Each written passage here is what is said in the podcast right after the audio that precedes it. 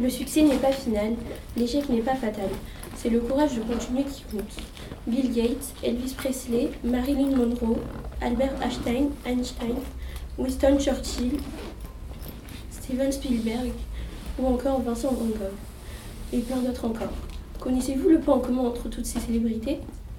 Toutes, ont connu l'échec et tous ont persévéré. En réalité, les échecs font partie de la vie.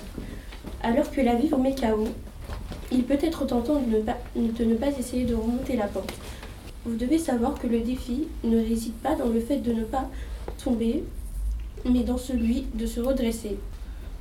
Après la chute, apprenez avec les erreurs que nous avons fait chaque erreur comme une occasion de définir votre caractère et votre persévérance. Imaginez que l'un de vos collègues ait obtenu la promotion que vous attendiez.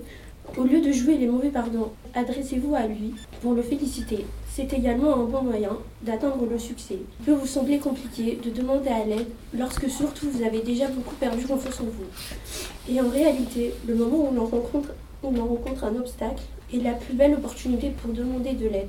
Les gens prennent souvent la voie de la déception parce qu'ils ne se concentrent que sur le résultat. Dites-vous que le résultat n'a pas d'importance. Dites-vous simplement que la seule chose qui compte, c'est ce que vous faites aujourd'hui.